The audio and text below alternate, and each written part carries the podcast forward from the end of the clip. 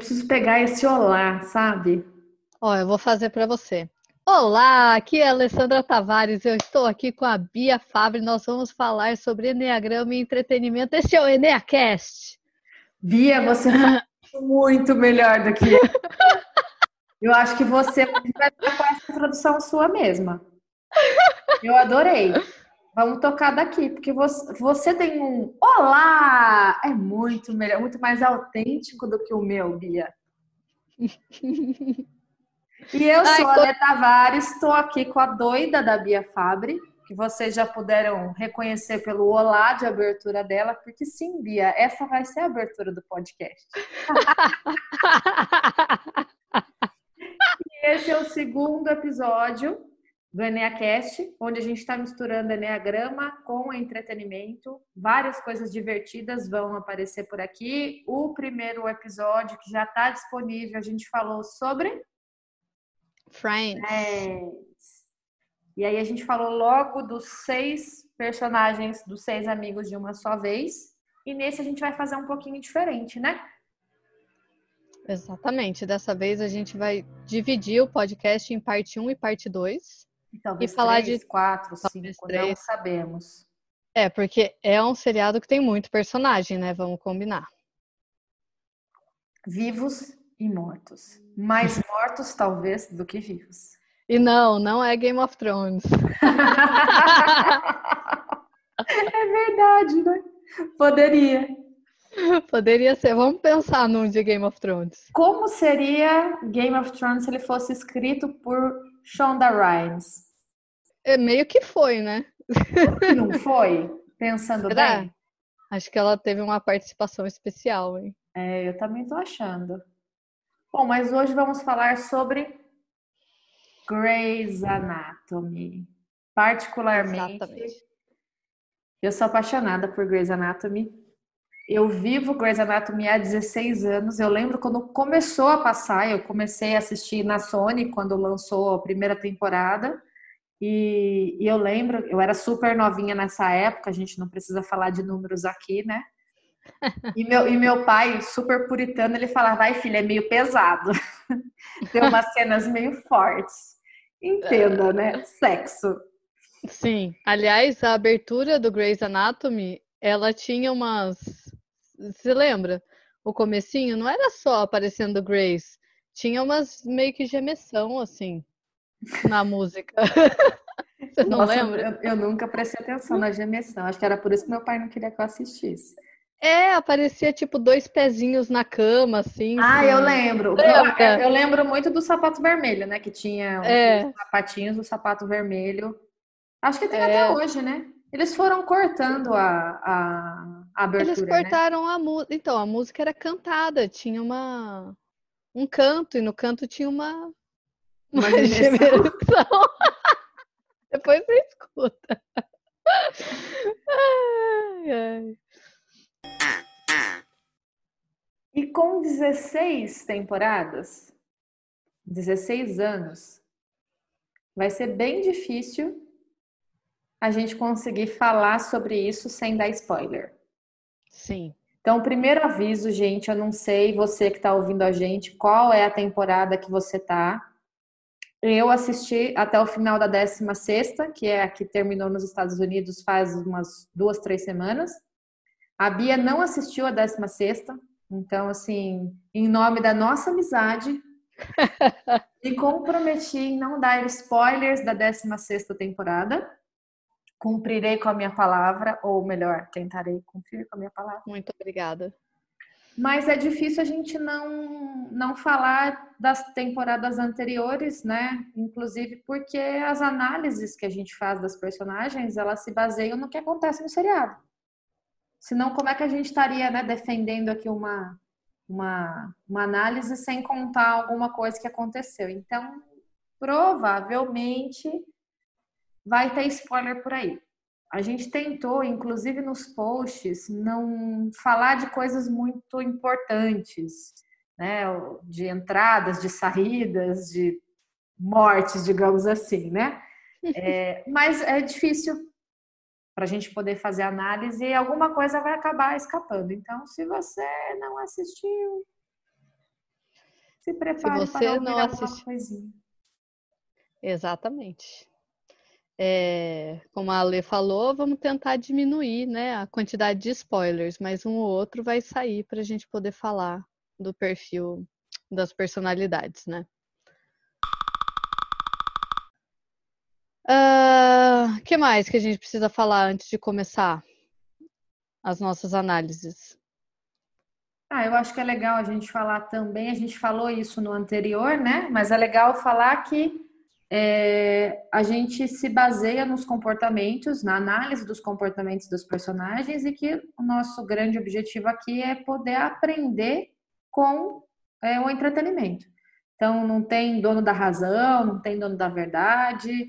Aliás, né, você que está ouvindo a gente, se tiver opiniões diferentes da nossa, são super bem-vindas. A gente sempre gosta de conversar e de debater, porque é onde a gente mais aprende nessa troca de troca de experiência, troca de visão, né? Porque às vezes a gente foi por uma linha específica de observação daquele personagem e de repente outras pessoas puderam ir por outros caminhos que podem ser super interessantes também.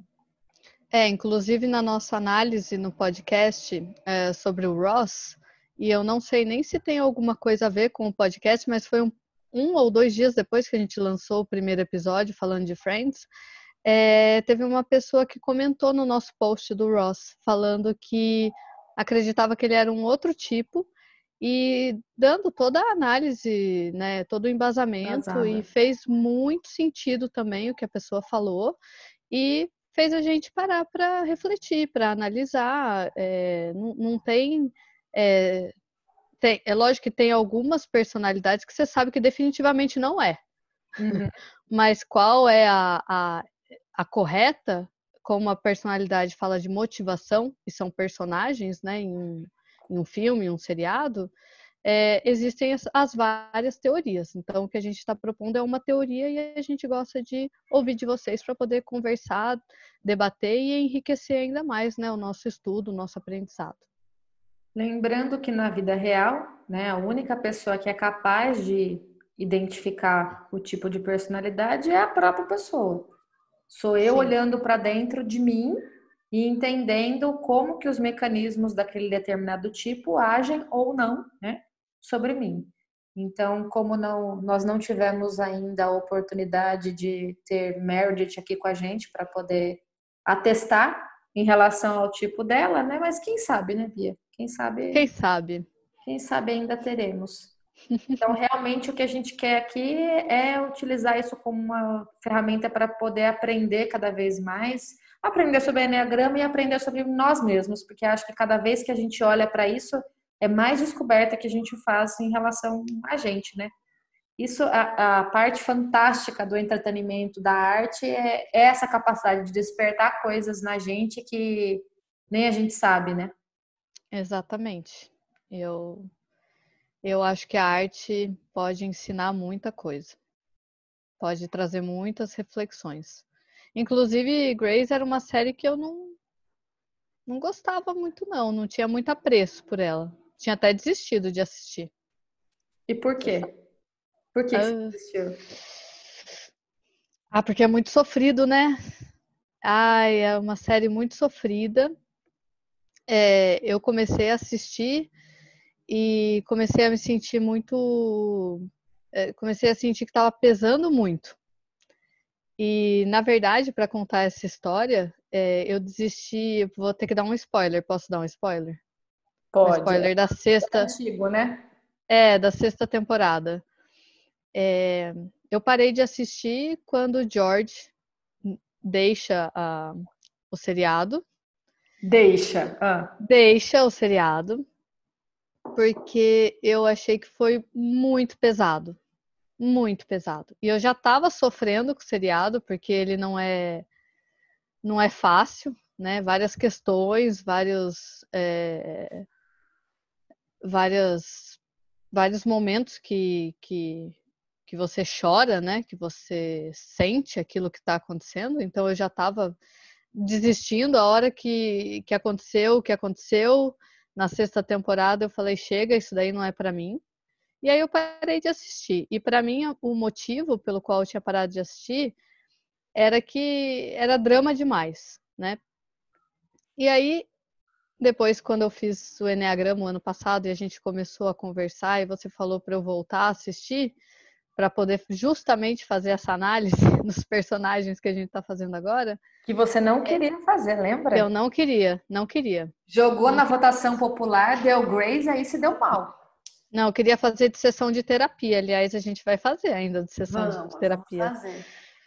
E não queria fazer, mas aí eu voltei a assistir e eu acho que é isso que é incrível com relação ao autoconhecimento, porque eu consegui observar, me observar, né, meus pensamentos enquanto eu assistia, o que eu sentia enquanto eu assistia.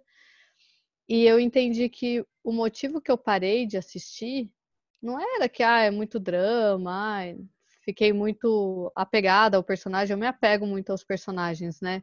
E mas não, não tinha nada a ver com isso tinha a ver com o fato de que Grace mostra muita coisa que é da vida real, que acontece mesmo.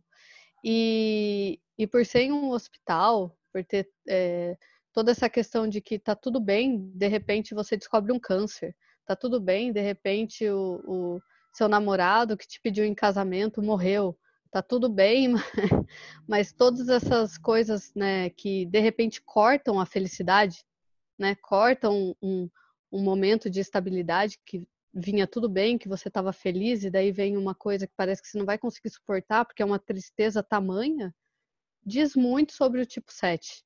E o porquê que eu não queria nem assistir, porque eu pensava é, que a qualquer momento isso podia acontecer comigo, com a minha vida. É uma questão de quando que isso vai acontecer. Porque eu tô com a minha vida feliz, em algum momento eu vou ter algum, uma alguma ruptura. desgraça, é uma ruptura dessa, de felicidade, né? E o Grace mostrava muito isso para mim, toda vez que eu assistia, porque é o que acontece, né? Então, acho que foi aí que eu desisti de assistir.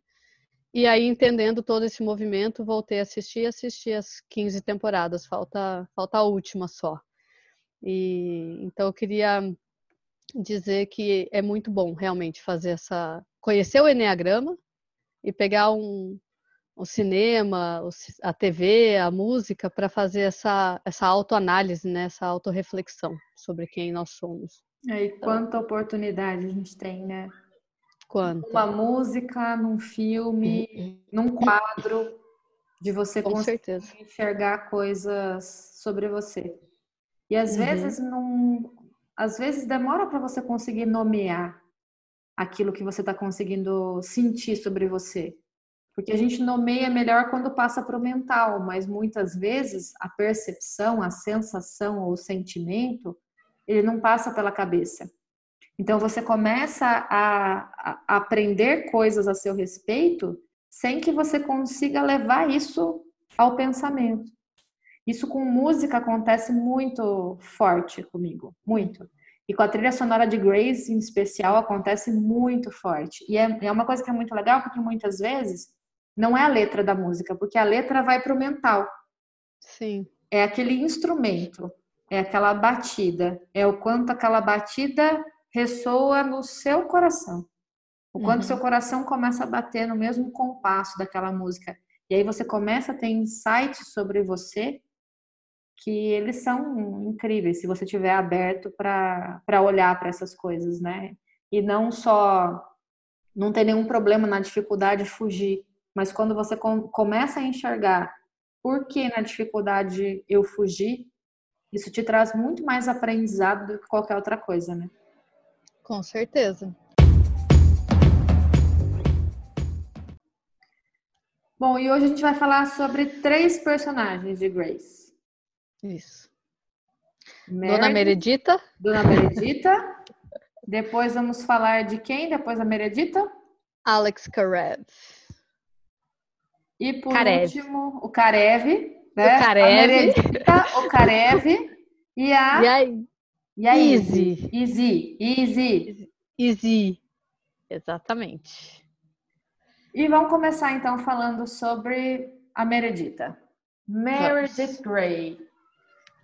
Essa é uma que a gente sempre tem a expectativa que nunca se vá, já que ela narra né? Ela é a narradora do episódio, de todos os episódios, ou de quase todos os episódios, né? Será que se ela for, continua é, a série? Eu diria que ninguém com Shonda Rhimes, ninguém está salvo. Nem, nem a, a, a teoricamente a, a, atriz principal que narra e que tem que dar um nome ao seriado. Eu acho que nada disso seria suficiente para que ela continuasse lá. Mas, ela sobreviveu várias temporadas aí, né? Até onde a gente sabe. E eu vou, eu vou além, tá? Nem contrato assinado por mais dois ou três anos torna alguém imune a Shonda Rhimes. Porque quase, to, quase todas, vamos chamar de rupturas, quase todas as rupturas que tivemos até a 16 temporada é, tinham contratos válidos. Logo, hum não digo nada. Ou só digo isso. Mas falando da, da Meredith, é, como que a gente faz né, essa avaliação? É, a gente assiste os episódios, a gente vai atrás, né? Aliás, eu já assisti Grace, eu acho que umas três vezes, tipo, todas as temporadas, menos a décima sexta que passou agora, né?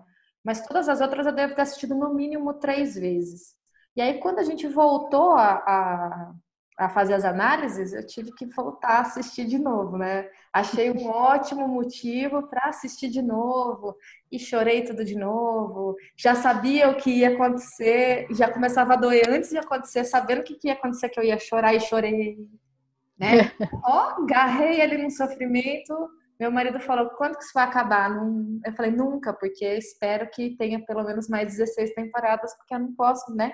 Me desfazer dos meus amigos. Mas enfim, assistimos todos, a gente faz as análises e aí a gente abre nos stories para fazer para o pessoal fazer a votação de qual é a opinião deles, né? O que, que eles acham e tal. E a Meredith foi bem variado. Então foi bem pulverizado. A gente teve 4, 5, 3, 1, 8 e tipo linda, né? nas votações que foram feitas para ela. É, 37% disse que ela era tipo 4, quase 20% tipo 3 e o resto foi dividido nessas opções. E aí dentro da nossa análise, né, olhando todos os, os as nuances e ao longo do tempo, é, na nossa análise ela é uma tipo 4 com asa 3, instinto autopreservação dominante. E é muito legal porque quando a gente fez análise de Friends, a gente se baseou mais na teoria de asas, e não na teoria de instintos, ou no caso dos subtipos, né? É, e é, é um estudar instintos é um negócio que é muito legal e, e muda completamente a forma como a gente olha para os tipos. E é um negócio que é apaixonante.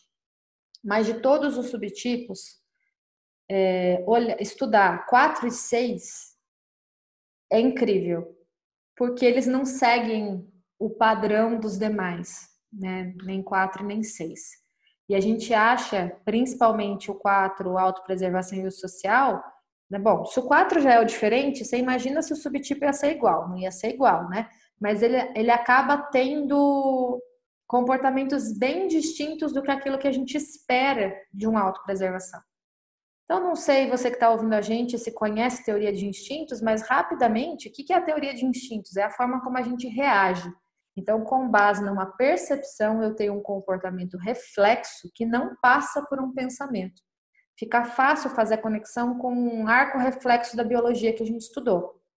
Então, tem uma superfície que está quente, eu ponho a mão, no que eu ponho a mão, eu tiro a mão. Então, eu tenho um comportamento reativo, reflexo a uma percepção de calor que a minha mão teve. E assim a gente tem instintos que agem no nosso comportamento que distorcem, de certa forma, a nossa percepção da realidade. Por quê? Porque eu não fico com a mão o tempo suficiente para saber se estava quente ou não. Eu assumo, mesmo que esteja morninho, eu assumo que aquilo está muito quente e eu tiro a mão rápido, né? Então, ele distorce a nossa percepção para mais ou para menos e a gente acaba, acaba reagindo muito àquilo que a gente percebe e não necessariamente à realidade. É, então, o instinto de autopreservação dominante é aquele instinto que tem um radar para perigo muito forte. Né? Então, é como se ele tivesse uma sensação, porque não é um pensamento, não é um sentimento, né? não é uma coisa que eu fico, não é um, como um tipo 6 que fica pensando e se, se, se, mas é uma sensação de que o perigo me ronda e que a qualquer momento a minha vida pode se findar. Então, pessoas que têm autopreservação dominante vão ter comportamentos ligados à preservação, à conservação da vida, à conservação das coisas, muito mais forte do que pessoas que não têm. Né? E quem tem autopreservação como reprimido é o oposto disso tudo que eu estou falando. Para a gente ser bem, é, simplificar bastante a teoria de instintos, que é algo bem extenso. Então, olha como sou esquisito falar que a Meredith é autopreservação dominante. É bem estranho. Né? Aliás, por essa definição que eu dei, daria para dizer que é o contrário, que ela teria a autopreservação como reprimido porque o quanto a gente vê diversas cenas, né, ela se arriscando e colocando a vida dela em risco, ela não é a do tipo corajosa. Você não vê necessariamente assim, ela não quer, ela não se lança. É como se simplesmente ela tivesse lá.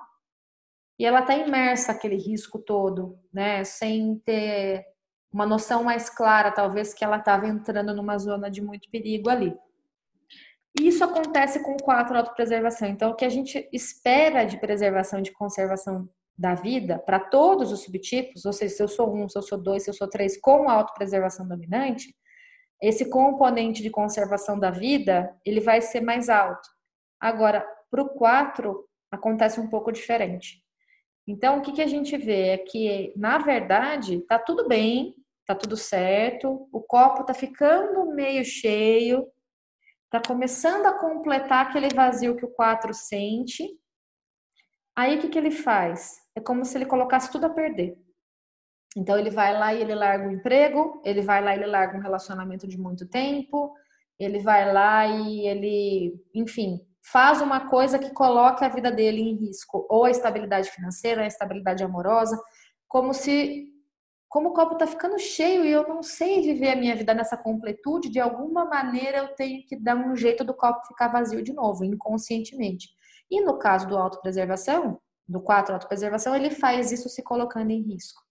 Então ele vai ter todos os componentes de preservação da vida que eu citei. Porém, na hora que está tudo calmo e tranquilo e que parece que está tudo bem, vem e ele se coloca inconscientemente em risco. É até uma coisa que a gente costuma falar que assim, é como se na inveja, né, que é a paixão do tipo 4, é, ele quisesse colocar Deus à prova. Deus, o universo, o mundo, chame do nome que você quiser. Então não tem esse negócio que ai, todo mundo é protegido, Deus protege todo mundo. Será que ele me protege como ele protege todo mundo? Então, inconscientemente, ele se coloca numa situação para ele ver se de fato ele vai ser protegido como os outros. E aí a gente acaba vendo o auto autopreservação como talvez um dos que mais coloque a sua vida em risco, considerando os três subtipos de quatro. Isso um pouquinho de, de Meredith Grey. E aí o que, que sustenta a nossa análise? Ah, Meredith como quatro, Asa 3, autopreservação. Bom, do autopreservação foi o que você falou, né? Eu acho que tem várias cenas que, que ela faz esse auto-boicote, né? Uh, e, e, o 4 autopreservação, ele também ele, ele não fala muito da dor que ele sente, né? É um 4 que, não, que sofre sozinho, né? Sofre calado. É, e... os outros que é, eles se lamentam mais, eles colocam outras pessoas no discurso. É, tem a questão da vitimização do 4, que para o autopreservação não, isso não é tão evidente para os outros. Ele até se sente vítima, é, mas ele não é do tipo que compartilha, que divide isso com as pessoas, como a gente pegar um social, por exemplo, que é uma característica bem marcante. Eu acho que tem N cenas dela é, então, a gente vai dar spoiler, né? Eu acho que é, não tem jeito, aí a gente não... tem que dar spoiler. Eu acho que a maior cena que mostra esse sofrimento dela, que sem, sem compartilhar com ninguém, é a morte do McDreamy, né? Ele morre, Bia. Olha, eu tomei esse spoiler antes de assistir. Mas isso é décima primeira temporada, a gente tá na décima sexta, podemos falar, né? Acho que podemos, é, estamos perdoadas. Ah, estamos perdoadas. É, eu acho que é uma das cenas mais emblemáticas, assim, né? Da, dos episódios, né? Mais emblemáticos de toda, de toda a série. E, e, e ela chegando no. Você fala muito isso, né? Dela chegando no hospital, dela com os filhos, dela segurando tudo ali para ela, né, não, não deixando transparecer, e depois o isolamento dela, né, total, que ela some, né. É, então... É, é uma sensação como se ela tivesse que suportar tudo aquilo sozinha. E, e assim, tantos amigos, a, a família, a própria irmã do Derek. A Amy. E, e ela não envolve absolutamente ninguém. É como se, se fosse aquele fosse o fardo dela. E ela uhum. tivesse que é, arcar com tudo aquilo sozinha. Desde as uhum. questões práticas até como que ela conta para os filhos, né? Que ela leva os filhos juntos e como ela vai contar e como que ela vai se recuperar disso sozinha, como se ninguém tivesse nada a ver com o sofrimento dela. Tipo, eu vim para o mundo assim e assim eu tenho que suportar a minha vida. Ninguém tem nada a ver com, com o peso que eu carrego nas minhas costas, então eu vou dar um jeito nisso sozinha. Eu acho que essa é uma marca muito forte dela durante todo o seriado.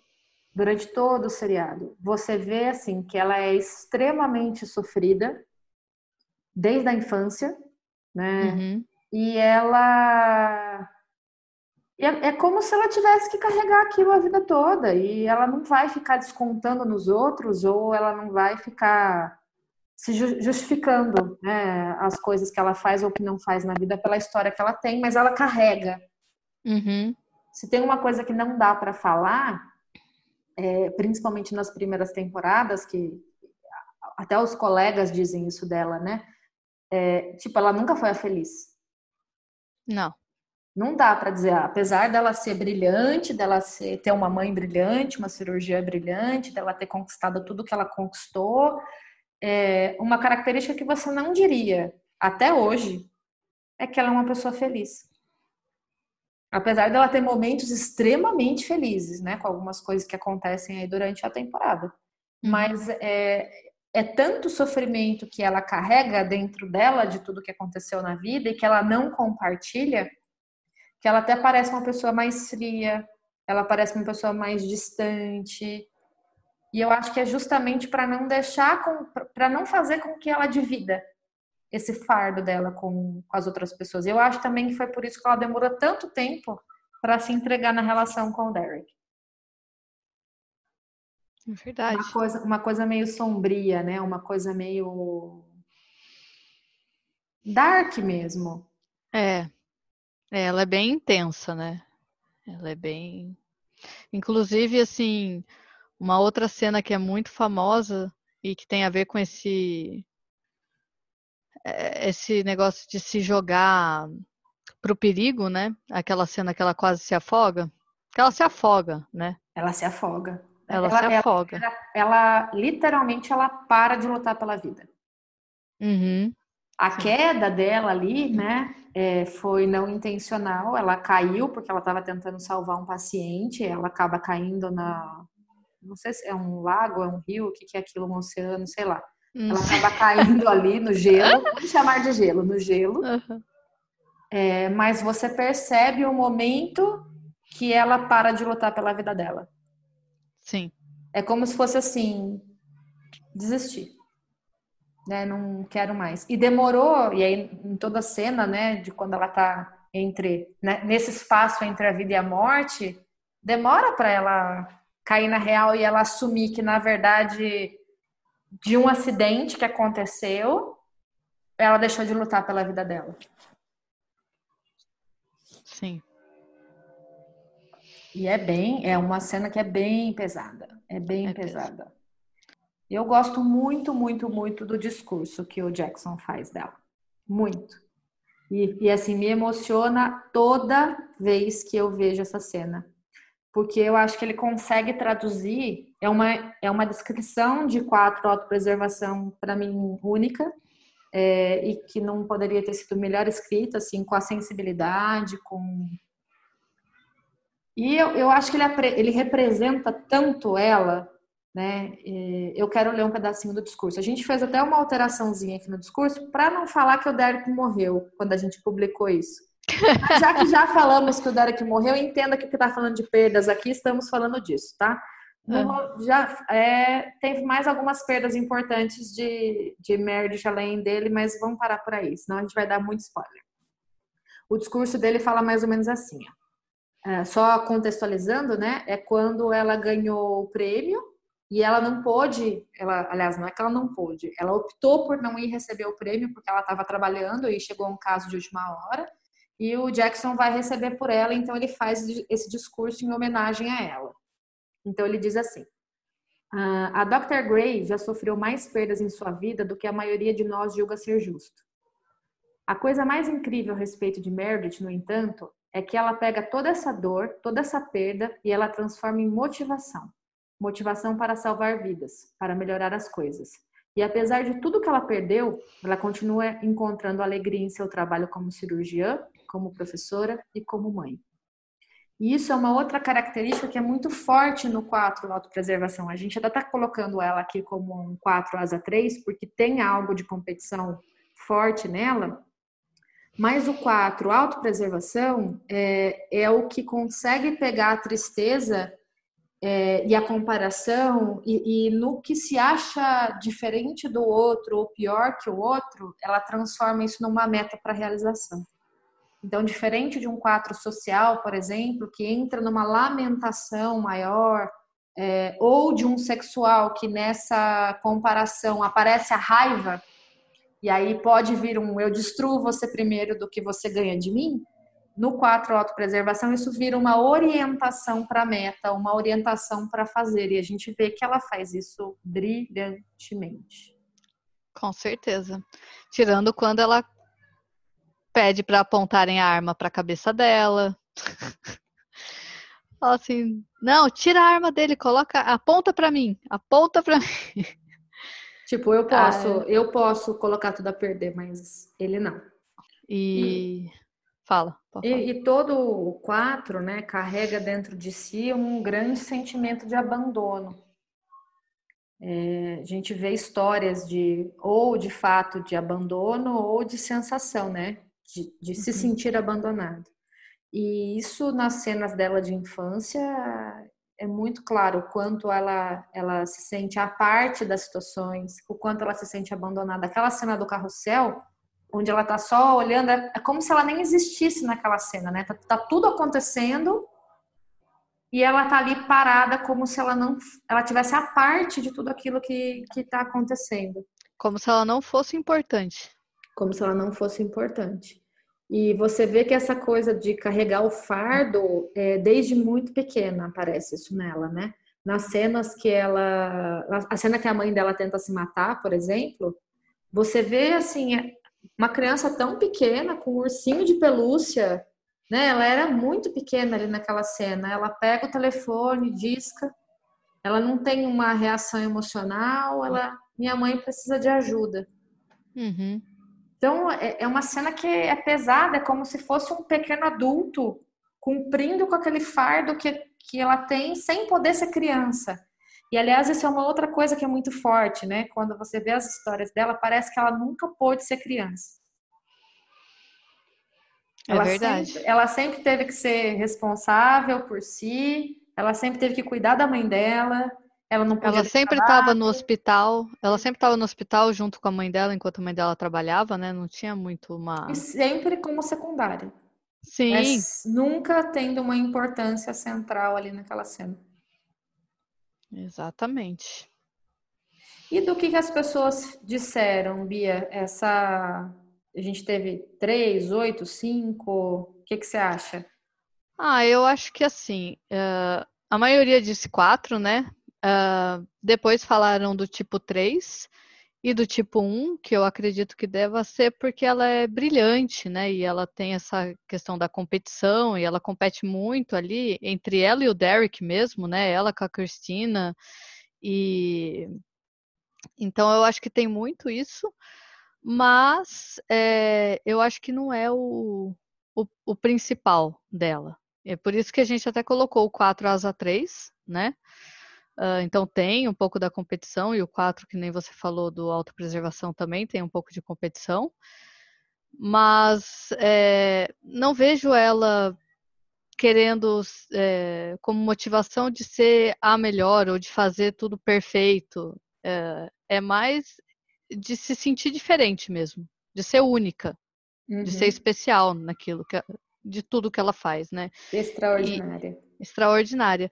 E, e o pessoal colocou, então, até colocaram tipo 5, talvez por todo esse brilhantismo que ela tem, né, dentro da medicina. E o tipo 8, que falaram também, eu acho que é porque é, ela fala na lata, né? Ela fala e, e assim, para defender quem ela acredita, com quem ela gosta, com unhas e dentes, e, e não tá nem aí, fala o, o, o que pensa, né? Mas é, eu acho que isso. Eu acho que não é que ela quer se sentir no poder, né? Não é que ela tem essa coisa do, do oito de. Não, não, não vejo ela como um tipo oito, não. Eu acho que é só questão dela falar mais direto. É, mas eu, eu acho que assim, o quatro social é o que tem um pouco mais de dificuldade com esse ponto. É, então não vale tanto o que eu vou dizer para o quadro social, mas no geral, os quatro eles são muito autênticos. Eles falam de fato aquilo que eles pensam, eles têm o filtro deles é muito pequeno, muito curto. Então é muito nesse sentido, talvez de autenticidade, é, os, os quatro e os oito se pareçam bastante. Uhum. Né? Não tem, é. não tem não é falsidade, porque acho que qualquer pessoa pode ser falsa, né? Os tipos não são mais ou menos falsos. Mas não tem essa coisa política, vamos dizer assim. São os dois tipos talvez menos políticos de todos, né? Que é assim, diz aquilo que, que tem que dizer e, e às vezes se se magoar alguém, paciência, né? Não foi a intenção. Muito bem. Se você está gostando, não esquece de compartilhar o podcast com outras pessoas. Siga a gente no Instagram, a gente vai deixar para você aqui o, o, endereço, nosso endereço do perfil do Instagram, para que você possa seguir. E, e tudo que a gente está falando aqui, a gente está falando com um nível de detalhes bem maior do que o que, o que a gente postou, né? Até por uma questão da, da quantidade de caracteres lá que o Insta permite a gente colocar na, nos posts. É, mas você também pode rever tudo isso, tem todos os personagens postados é, no nosso canal. E, e chama mais gente para curtir. Se você gosta de Grace, de seriado, se você gosta de Enneagrama, chama mais gente para curtir, porque quanto mais gente participa, melhor fica. E agora vamos do que, dona Beatriz? Vamos do Karev. O Karev. Alex Karev. Alex Karev. Vamos falar dele? Eu gosto muito dele. Para mim, o personagem que mais se desenvolveu no seriado todo e um personagem que é muito apaixonante. É, eu acho que é, é, ódio, amor ou ódio é. com ele. Eu odiei por muito tempo, vou ser sincera, assim, nas primeiras temporadas é, por motivos acho que um pouco óbvios, né? Óbvios, acho que se alguém é? não odiou ele no começo, tem alguma coisa errada. Gente, eu achava ele insuportável, eu achava ele extremamente individualista, eu achava ele muito sem noção, agressivo, machista. machista. E de repente, é. ele se tornou um príncipe. Né, ele nunca vai ser, tipo assim, o estereótipo do príncipe, mas ele se tornar aquele, aquele cara que você quer casar com ele. Né? Tipo, a mão da porra. É o príncipe uhum. mão da porra, né? Que você fala assim, tem toda essa coisa da valentia e de tal, e, e assim, como, como, como conseguiu colocar tudo isso a serviços tão bonitos. Exato. Ele virou pediatra. Você quer uma coisa mais, uma transformação mais. É, eu acho que isso mostra o crescimento dele. Né? O quanto de uma pessoa que talvez estava ali, estava na pista, né? Ele ia para tudo quanto é lugar, para onde desse visibilidade, o que ele queria mesmo era catar o um martelo e operar. Era o que ele queria. É. Né? Não importava o quê? Importava que ele tivesse na sala de cirurgia e que ele tivesse fazendo a coisa, né? E de repente ele se viu numa situação onde ele salva a vida de bebezinhos. Exato. A coisa mais delicada e mais suave que toda aquela energia pode fazer. Não é incrível isso? Incrível. Até arrepiei aqui, ó. Muito. E aí eu já acho que já falei tudo que eu tinha para falar dele. a gente nem falou qual foi a votação. eu já falei tudo que eu tinha para falar dele. Votação dele também ficou pulverizado. É, a maior votação foi para tipo 8, também com quase 40%. Depois, tipo 7 deu 25%. E o resto dividido entre 6, 3 e 2. Então ficou bem. 6 contrafóbico, né? 6 contrafóbico. Uhum. E na nossa análise? Tipo 8 sexual, instinto sexual dominante. Sem asa, né? A gente não colocou asa nessa análise porque a gente não encontrou nem traço. Traços mais fortes de um nem de outro, né? É, nem do 7, nem do 9. Apesar de eu, assim, ele faz uma caminhada, eu, no meu entender, para 9.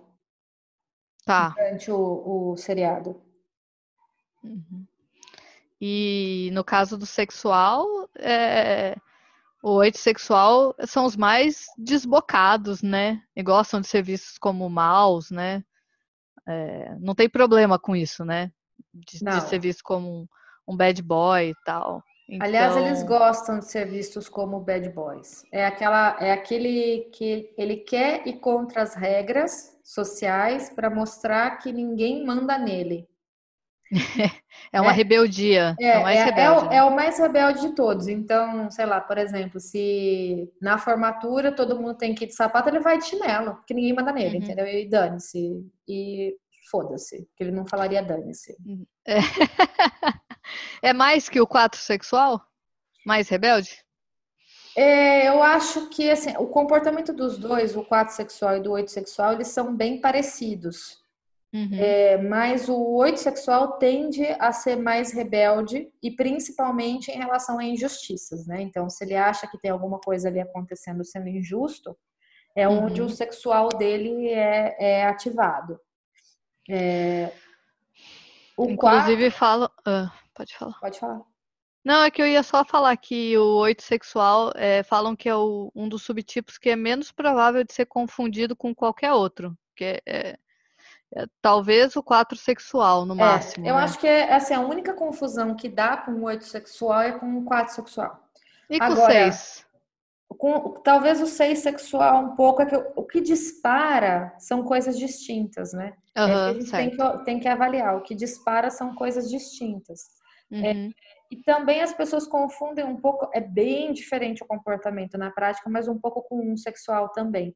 Porque um sexual acaba sendo mais agressivo dos uns, né? Então, certo. ele lembra talvez não um oito sexual, mas ele lembra um oito.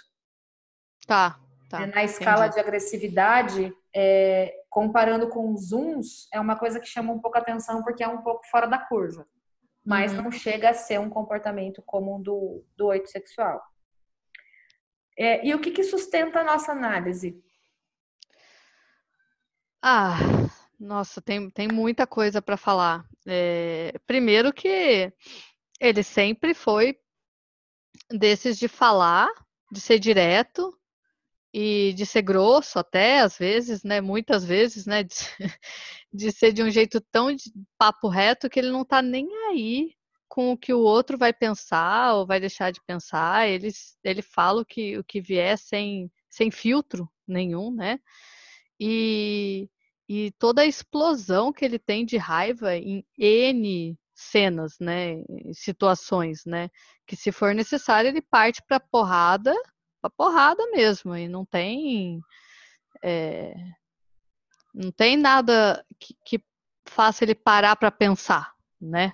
É, se tá certo ou não fazer aquilo, se, se ele vai perder a licença dele de médico, não interessa. Vem a raiva, a raiva explode, né? Que eu acho que é bastante do comportamento do oito. É, e perceba o quanto isso acontece com injustiça. Com Exato. aquilo que ele acha ou que ele considera injusto né? Porque é onde a, a explosão, o, oito em si, ele já tem, ele já explode mais de raiva do que considerando outros tipos, né? O nível de explosão dele é maior. Agora, é, quando junta com o sexual, né, que tem essa coisa, né, do ir para cima, do ir para guerra, então você está colocando a luxúria e você está colocando a força do sexual junto, então potencializa isso. E aí, no caso do, do, do tipo 8, é, o que normalmente dispara é injustiça. Então, seja com um paciente, e aí não tem assim, não tem hierarquia, não tem preferências. É, acontece alguma coisa ali que você acha que é injusto, você compra a briga e você faz sem pensar com toda a força e com toda a, a impulsividade que existe ali. Como se aquilo é. fosse uma questão de vida ou morte. Inclusive, spoiler, spoiler vindo. É, quando ele dá porrada no Deluca, porque ele acha que, que aconteceu alguma injustiça ali, né? Que aconteceu alguma coisa. Os ciúmes, né? Com é, relação. Que, que, é, que é um dos tipos mais ciumentos que tem, né? E ciumentos e possessivos são duas coisas diferentes e ali é como se tivessem pego uma coisa dele, né? Sim, que é, aliás é chamado de posse, né? Ou de possessividade, né? Possessividade. O oito sexual. Possessividade. E, e ele vai assim, é, é para matar. Vai matar o cara. Então, é, acho que essa, essa é uma das, das cenas, né? Que ele, que ele explode de raiva. Acho que é a cena mais impactante. Eu não lembro outras, assim, você deve saber melhor do que eu, mas é que essa daí. É, e tem uma coisa, acho que em especial dessa cena, porque eu acho que teve, obviamente, teve os ciúmes, né? Porque é, ele chega em casa e ele pega uma cena e ele acha que aconteceu Interpreta. alguma coisa, né? Interpreta. Uhum. É, e isso também é muito do oito, né? Não tem. A ação vem antes do pensamento. Então, essa coisa uhum. da interpretação é são três segundos. Eu olhei, eu acreditei, eu fiz. Depois eu vou, vou pensar se era aquilo ou não. Mas eu acho que teve muito mais, na, na minha avaliação, teve muito mais é, do proteger a Joe do que Sim. de ciúmes. Porque ele, é, naquela cena, dava a impressão que, que o Deluca tinha se aproveitado dela. Sim. E aí, por isso que você vê, além de tudo, tanta energia que ele coloca, né, na cara do Deluca. Estourar a cara do Deluca. Exatamente. Exatamente. E, mas ao mesmo tempo, quando ele quando ele mostra o lado doce, né, e carinhoso dele, é, é, é, a, é a pessoa mais gentil de todos ali, né? Que acessa que, que fica vulnerável até, né? Tão vulnerável que os relacionamentos deles foram bem destrutivos, né? foram é, relacionamentos que ele abriu completamente o coração, né? Que ele, que ele se deixou ser vulnerável, né? E aí, e aí vem as, as decepções, assim como as decepções que ele teve quando criança que eu acho que a parte que fala sobre a infância dele, que eu acho bem legal que no Grace eles colocam para alguns personagens, não sei se para todos, mas para alguns sim. É, no caso dele, dá até para a gente ver a parte da formação da personalidade do tipo 8, né? Então, é, ele tinha ele teve que cuidar da mãe desde muito cedo, né? Ela tinha esquizofrenia, o pai não aguentava a doença da mãe, bebia, usava drogas, não era presente, né? Então, ele teve que se colocar mais forte ali, tirar o pai da casa para defender a mãe, se tornou responsável pela mãe, pelos irmãos, né?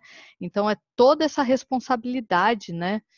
E, e, todo esse sentimento de que alguém que deveria ter protegido ele não protegeu, né? Na infância. E que ele que teve fica, que se colocar mais forte. É, e fica essa mensagem inconsciente de que se eu tivesse sido mais forte naquela Sim. época, ele não teria feito isso comigo, ele não teria feito isso com a minha mãe, né? E isso na vida adulta continua reverberando. Então, cada vez mais eu não posso é, relaxar, eu tenho que me mostrar forte, porque essa primeira ferida lá atrás, ela pode a qualquer momento voltar a acontecer. É, e não vai voltar a acontecer, porque eu não vou deixar. Inclusive, ele chega a é, tentar se relacionar com o pai dele de novo, né? Ele encontra e ele se decepciona de novo, né? É. Então, ele fica vulnerável ali de novo, né? Ele se abre de novo e aí parece que reforça isso, né? Tá vendo? Mais uma vez, né? E você tá falando da vulnerabilidade, tá me vindo muito, mas muito forte as cenas é, dele com o bebezinho, ele sem camisa com o bebezinho. Sim. Sim. Né? Olha, olha assim, o quanto você pode ser essa, essa máquina mortífera é pronto para explodir, pronto para defender, pronto para atacar, pronto, 100% pronto. Uhum. E ao mesmo tempo você consegue ser tão suave, ser tão delicado, uhum. ser tão doce, a ponto de pegar um bebezinho recém-nascido que estava ali sem companhia e colocar no seu peito para que aquela criança se sinta amparada, para que aquela criança sinta o calor da pele, do contato, da conexão. E, e, e quando. Uh, não, não, lembro direito a cena, mas é, não sei se perguntam para ele ou alguma coisa, mas ele fala assim, tipo, não, eu vi que em algum lugar, né, o contato com o corpo poderia ajudar, né? E daí eu tentei, assim, uma coisa bem assim, né? Desconectada. É, desconectada, né? Mas não, você vê na cena o carinho, né? Você vê que o que ele fala é diferente do que do que está acontecendo com ele ali, né? Que ele tem todo essa esse amparo, né? essa gentileza, essa doçura, essa preocupação. Então é bem legal. Ai. Ai, e é o casava. melhor amigo da Meredita. É o melhor amigo. Eu casava também. Eu casava. Hashtag eu casava. e o quanto que ele se preocupa com os amigos, né? E o quanto que ele protege a Meredith, né? E, e, e quando depois que a Cristina sai, né? Que a, uhum a Meredita perdeu a, a person dela. Tem uma cena que ele. é tão bonitinha, né? Dele, dela, ele falando, conversando com ela, ela vira e fala assim: Você quer saber o que precisa para ser minha pessoa? Ele, é, eu tenho que ser sua pessoa, a partir de agora eu tenho que ser uhum. sua pessoa. É. E ele toma lindamente esse lugar. Não posso dar spoiler da 16 temporada, mas só, só melhora, só posso dizer isso. só melhora. Assim, é, é lindo ver o crescimento dele. É lindo, lindo, lindo, lindo. Acho que desde quando ele ele casa, né, com a com a Izzy. Acho que naquele momento, aquele foi um momento que não para mim foi o momento da virada dele assim. Porque diante de toda aquela situação, sabendo o que estava acontecendo, sabendo que ela a chance dela morrer ali seria super grande. É como se fosse a cena dele ter virado gente grande, né? Se você, o Sim. discurso do casamento dele com ela, o que ele diz para ela naquele momento. Ai, ai. Ai, ai. ai e o que, que o pessoal falou dele? O pessoal ah. falou sete. Acho que sete ou seis o contrafóbico, né? Apareceu como mais forte. Eu já falei do, da questão do o seis contrafóbico, que é o seis sexual, né? Aliás, Ele... pra, em algumas escolas é, em outras não, tá? Então eu estou assumindo aqui pra gente que o seis sexual é o seis contrafóbico. Então seria assim, de se mostrar mais forte em situação de medo, e no caso ele não. Ele se mostra mais forte em situações de injustiça e não de medo. É, né? exatamente. Acho que essa é uma diferença fundamental. É muito mais em situações de injustiça do que em situações onde ele poderia potencialmente estar com medo. Certo. E o tipo 7, é, eu acho que ele tem assim. O tipo 7 tem uma rebeldia também, né? Tem uma coisa da, da liberdade. é, tem uma coisa de ser menos compromissado com as coisas. Eu acho que ele também é bastante, no início, principalmente nas primeiras temporadas, ele é, ele é compromissado com ele, né? Com uhum. o que uhum. ele quer, com, com, as coisas que ele quer fazer. E, e, por isso até que ele parece um pouco individualista demais. E a gente também diz que o Sete ele é mais individualista, né? O prazer dele em primeiro lugar. Mas eu acho que não é só isso. É. Eu acho que todo, todo o resto é, eu nem acho que ele foge da dor, porque é como se ele tivesse um escudo à prova de dor. Sim. Ele vai fazer a dor acontecer nos outros. Assim, ele não é. sente dor nenhuma. É como se as coisas não afetassem. Eu acho que, que a questão é, do prazer dele está muito mais ligada ao sexual, né? Que coloca também o prazer em primeiro lugar mas não vejo ele descontraído, não vejo ele é, leve, leve, né, como o set normalmente é. Uhum. E não acho que tem esforço para evitar a dor. Eu acho que tem esforço para causar dor no outro. Né? Sempre na estratégia. Já o set ele não gosta de dor at all, né? Não é uma coisa que é... tudo bem que se for com o vizinho. Não, se for com o vizinho, deixa o vizinho lá, vai embora né? É, eu seja causador da dor de preferência. Fechou. Então, Karev, Karev vamos Karev. para sua querida. Ai, gente, o que, que eu faço? Eu sou apaixonada por ela. Vamos falar da Izzy, então? Eu não me recuperei até hoje.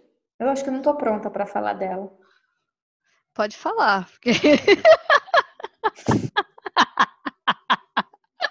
Pode falar que eu não gosto muito, não. Será que é por isso que colocaram que tem, tem um percentual de chata na votação? Beatriz. Foi você que votou nela como chata? Não. Não, não, não fui eu, não. Eu não. É Também... alguém que concorda comigo. É, não sei não, se não é você fazendo complô contra Stevens. Não sei não. Ai, ai. Temos tipo 6, tipo 7, tipo 4, tipo 2 e tipo chata. Esse eu, eu não concordo. Todos os outros eu acho possível, menos o tipo chata. Que ela é linda, ela é uma princesa, gente. E a maior votação, no caso dela, foi tipo 2, com 45%, e a segunda, tipo 4, com 20%, o resto pulverizado. Na nossa análise, o como, como seria Izzy Stevens? Além de tipo, linda, Beatriz. Chata. Além de linda e chata. É, nós analisamos ela como uma tipo 2 instinto social dominante. Certo? Certíssimo. E deixo claro que, além dela não ser chata, primeira coisa que eu queria deixar claro é que tipo 2 social também não é um tipo chato. eu não disse isso. Não, só quero, quero, quero, esclarecer essa questão que gente chata e gente legal existe de todos os tipos. Com certeza. Porque senão a gente começa a associar, ah, então é porque tipo 2 social ela é chata? Não, se você acha ela é chata, que ela é chata, o problema é seu primeiro que ela não é. Segundo, é por conta da pessoa, não é do tipo. Porque, Exato. Eu, é, porque eu, eu, vejo muita gente por aí fazendo alguns descritivos de tipo, como se tivesse alguns tipos que são super bacanas e outros nem tanto. E, gente, tem pessoa legal e pessoa chata, tem bom caráter e mau caráter em qualquer tipo de personalidade. E o tipo 2 social, é, inclusive, aqui quando a gente olha, aparece bem pulverizador outras coisas nela, né? Mas aparece o 2 e o 4 mais forte porque, assim, ele é emocional, né? É, e a Izzy, é, nitidamente, ela é bastante emocional. É, e é o tipo chamado de ambição. Então, ele, ele tem as duas facetas. Ele tem a faceta pessoas, mas ele também tem a faceta mais focada nas suas conquistas, no seu poder, no seu sucesso individual. E a gente vê, assim, a Izzy, ela, ela entra em várias disputas, né? é, com, com a Cristina, com a Meredita, ela sempre entra nas disputas. Então, não é uma coisa que, a gente espera o dois doador, né? De então ela se colocar à parte é, e deixar os outros. Pelo contrário, ela vai, ela tem algumas desvantagens claras em relação às outras duas, né? Porque as outras duas, uma é filha de quem é. A outra se formou em primeiro lugar na faculdade mais ferrada que existe. E ela, né, vamos falar um pouquinho da história dela daqui a pouco. Então, ela percebe que tem uma desvantagem e isso não é o suficiente para segurá-la. Ela se coloca, né, o tipo 2 social se coloca na posição de líder mais facilmente, é, tem menos dedos para essas coisas, então está precisando de liderança, vai lá e assuma onde está precisando de liderança. E também tem uma coisa muito legal no 2 social, é que além da imagem de bonzinho, que todo dois se preocupa em sustentar, tem uma coisa que é muito importante que é a imagem de competência. Então ele não quer ser visto só como alguém bonzinho. Junto a essa imagem de bonzinho, vem uma imagem de influente aquele que consegue influenciar as pessoas e que também é competente naquilo que faz. É por isso que tem essa faceta tanto de pessoas quanto de, de resultados, ou focada um pouco mais nela mesma. E o que, que sustenta a nossa análise? Por que, que Izzy Stevens, Isobel, adoro, é, é um dois social?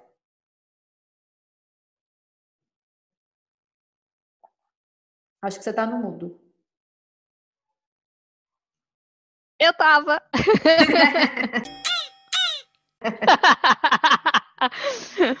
é, dá para ver claramente, desde o começo da, da, da série, o quanto que ela se envolve com os pacientes, né?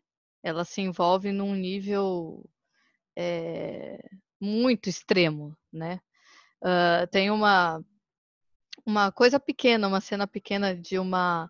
Não sei se era uma chinesa, era alguma pessoa, alguma estrangeira que não tinha não tinha os seguros, sei lá, seguro saúde, alguma coisa assim, e entra no hospital uma amiga falando em chinês que ela não entendia nada, não sei nem se era chinês ou não, e ela fica com a, com a mulher o, o, dia inteiro lá e a chinesa falando, falando com ela, até que ela consegue, ela segue a, a moça e aí vai descobrir que a amiga estava com um corte, alguma coisa, lá fora no hospital, na chuva, e aí ela vai, é, faz todo o curativo, não sei o que tem, fala para quando voltar, voltar e procurar ela, porque sabe que se procurar outra pessoa, pode ter imigração, pode ter não sei o quê. Então, todo esse envolvimento que ela tem, né, com, com os pacientes, né, envolvimento em um nível Danny. Hard. É. que na verdade virou até uma expressão, né? Lá dentro do, do nosso hospital, né? Lá entre nós. Você sabe que eu sou quase. Meu sonho era trabalhar lá com eles, Bia.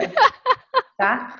Então, isso acaba virando um meio que um jargão. Foi tão grave o que aconteceu com, com o Dene, né? Ali, em termos de envolvimento, que virou um parâmetro. Nunca se envolva tipo Dene. Uhum. O que, que aconteceu com o Dani? Ah, acho que é melhor você falar, porque. Eu não sei se eu tô... Você que é apaixonada. Eu não sei se eu estou emocionalmente pronta para falar. não, pode falar, porque para mim ele é o Negan de The Walking Dead. Meu Deus do céu. E ele aparece no The Good Wife também, maravilhoso. Maravilhoso. Mas, não, enfim, voltando eu... ao Danny, pode falar do Danny. Você sabe o que, que eu fico chocada? Eu fico chocada, ah. de verdade. Quantos, quantos episódios o Danny apareceu em Grey's Anatomy? Mais ou menos. Ah, eu não sei, Eu assisti a temporada faz tanto tempo já. É o que? Ah, terceira vamos temporada? Chutar alto, vamos chutar alto. Dez. Ah. Não foi mais que isso. Hum. Ele é um personagem é, secundário que ficou 10 temporadas. E, gente, como ele marcou! Porque Exato. as pessoas que assistem Grace vê ele, ele é o Danny, não importa o que ele tá falando. Você tá, você tá dizendo que ele é o Niga, ele nunca vai ser o Niga. Eu assisto, Grace, eu assisto The Walking Dead olhando e falo, ai, o Danny, que saudade dele. Agora ele usa esse negócio pra matar as pessoas. Na verdade, ele é o Javier Bardem, né? Javier Bardem, Igualzinho. sei lá. Nossa, eles são gêmeos. Igualzinho. Igual, né? Lindos, os dois. Né? Eu, eu acho que eu ainda prefiro o Danny, mas Qualquer um dos dois tá bom. Bom, o que, que acontece Fala. ali com o Danny? Hum. Ela se apaixona por ele, o Danny tem um problema é, no coração, né? E, e, ele tá. O único jeito, depois de algumas idas e vindas aí no hospital, que é até onde ela conhece ele, que ele entra, ele sai, eles acabam se apaixonando, ele tem uma piora, e o único jeito de, é, de resolver o problema é fazendo é, o transplante de coração, né? E é, ele pede ela em casamento, ela aceita, ela é a médica dele, ela dorme na cama junto com ele, mesmo antes, de, antes do envolvimento chegar nesse nível, ela já passava as noites ali despretensiosa, né? Só para fazer companhia para ele e tal. E aí, é, o envolvimento chega num nível que ela, que, que para ganhar o coração, ele tem que piorar, né, num, num índice lá cardíaco que tem que estar tá ruim, porque está a disputa entre dois pacientes para quem vai o coração. A ponto dela cortar o fio que fazia o, o controle externo do coração dele, sabendo que ele poderia morrer é, fazendo isso, para ter uma piora na situação cardíaca dele, e assim ela conseguiu o coração para ele. Então chega nesse ponto que ele já não queria mais viver e ele falava: Ó, oh, minha, minha hora chegou, tá tudo certo, você tem que tem que ficar bem com isso. Eu tive uma vida boa e tudo, e no final da vida eu te conheci, eu te amei, isso só veio melhorar a minha vida. E ela, ela sabia exatamente o que era melhor para ele. Numa determinação que ela envolveu quem quem fosse ela envolve todos os internos nessa história. Ela faz todo mundo ajudar, né? Assim, e ela estava cometendo um crime. Então, e nada disso deteve ela, ela podia perder a licença médica e estava tudo tranquilo. Por quê? Porque ela sabia o que era melhor para o Danny, mesmo ele pedindo com todas as forças, me deixa aí que eu tô cansada, meu corpo já está exausto. Né? E ela vai, ela consegue o coração, é feito o transplante, e aí tá tudo bem, onde ela acha que não vai mais ter nenhum problema, mas a vida sempre dá um jeito. Né? E aí, Ou não. Hora, é, e aí, na hora que estava aparentemente tudo bem, a gente não se recuperou até hoje. Só isso que eu digo. É. Cena do elevador nunca sai da cabeça. Agora, tem outras cenas aqui. Essa, né, é de um nível super hard. É, mas enquanto ele estava doente, tem uma cena que é muito legal que acontece, que ela está tricotando. Não sei se você lembra dessa cena. Ela tá lá tricotando, ele fala: O que, que você tá fazendo? Tá tricotando por quê? Não, porque eu combinei com a Meredith que ela ia tricotar para ela se afastar do Derek. Como eu sei que ela não vai conseguir dar sequência, para ela não desanimar, então daí eu vou trocar meu, meu tricô com ela. tipo assim, eu sei, eu falei, como eu sei que ela não vai fazer, eu tô fazendo por ela porque uhum. eu sei que ela vai falhar, ela vai querer escorregar e voltar com ele, então eu troco o tricô, porque eu sei o que é melhor para ela. E ela fala nitidamente, eu sei o que é melhor para ela. E, e sabe o que é melhor pro George também, né? E sabe que, que, o que é melhor pro George quando ele se casa com a com a Torres. Com a Torres. Ela fala aberta, você é minha amiga, preciso te falar, não vou mentir para você, fez cagada. Nada a ver o que você fez. Né? Exatamente. E essa, essa, essa coisa né, do nível de envolvimento hard é, com os pacientes é algo que preocupa todo mundo, né?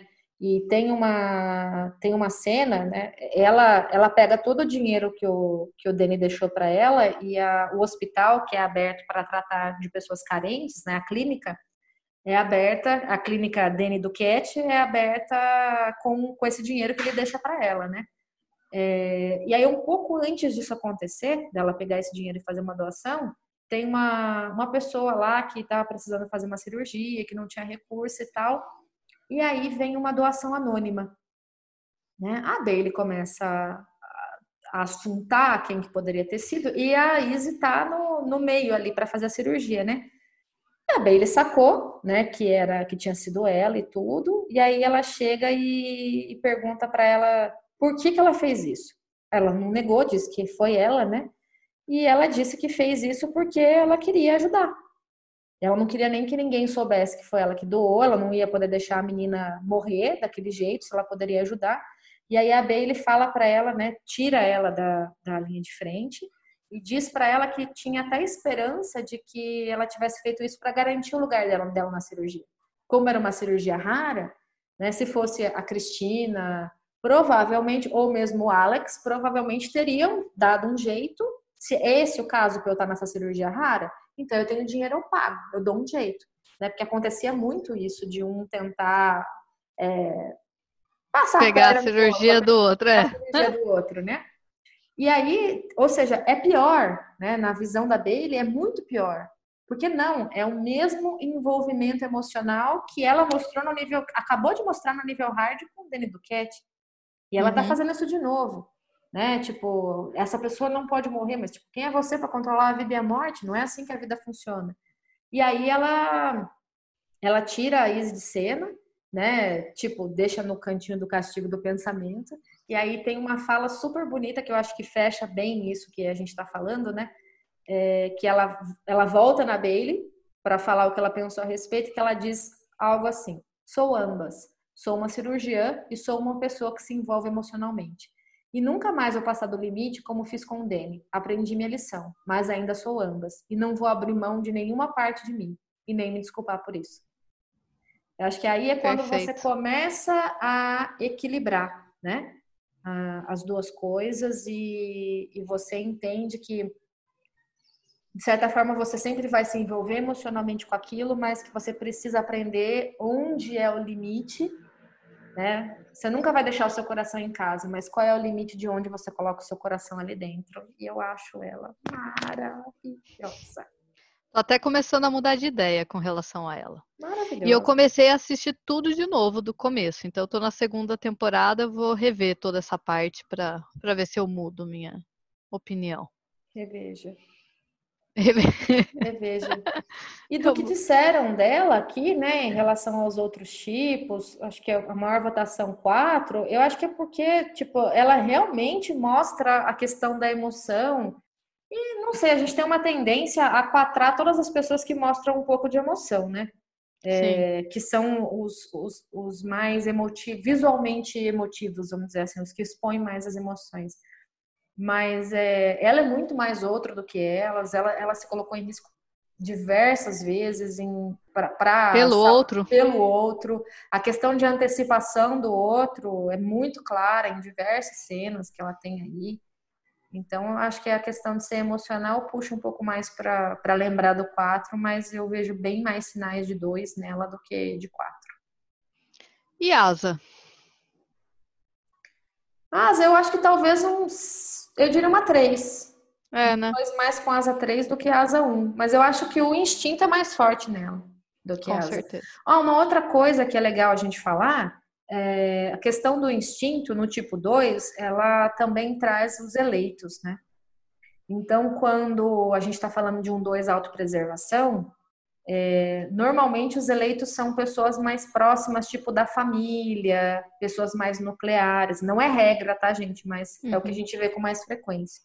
Do 2 sexual, é aquela pessoa impossível de ser conquistada sabe? Aquela pessoa que assim todo mundo deseja, que é super difícil que você fala, essa eu vou pegar.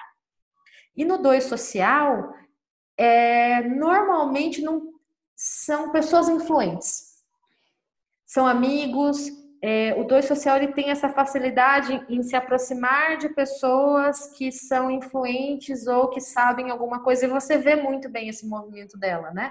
Uhum. É, o uhum. quanto ela fica muito próxima do George, mas também ela é muito próxima da Meredith. E aí, quando ela não é próxima da Cristina, mas quando ela fica doente, de quem ela vai atrás, porque é quem vai poder ajudá-la no problema dela e não vai se, se envolver emocionalmente, a Cristina. Então, ela vai, ela conta para a Cristina. Ela permeia muito bem esses meios sociais, entendendo naquele momento perto de quem ela vai estar. Acho que é um outro sinal é, importante aí. Maravilha. Acho que é isso. Ai, ficaria para sempre. E mas calma, tem mais. Teremos mais um episódio na próxima semana para falar de de quem que nós vamos falar? Ah, do McDreamy. Ah, vamos falar de Derek. Vamos falar de Derek na próxima semana, de Bailey e de Christina Yang. Aí quem sabe a gente fala de mais gente também? Quem sabe? Não sei. Quem que vocês querem saber? Conta pra gente. Deixa como comentário quem vocês querem que a gente conte aqui, tanto de Grace quanto de outros seriados, que a gente adora atender desejos. Exatamente. Não esquece de seguir a gente, o Instagram tá lá na bio. E até a próxima semana? Até Fala pra gente. Até a próxima é, até semana. e isso aí, então. Nos vemos semana que vem. Beijos e tchau, tchau.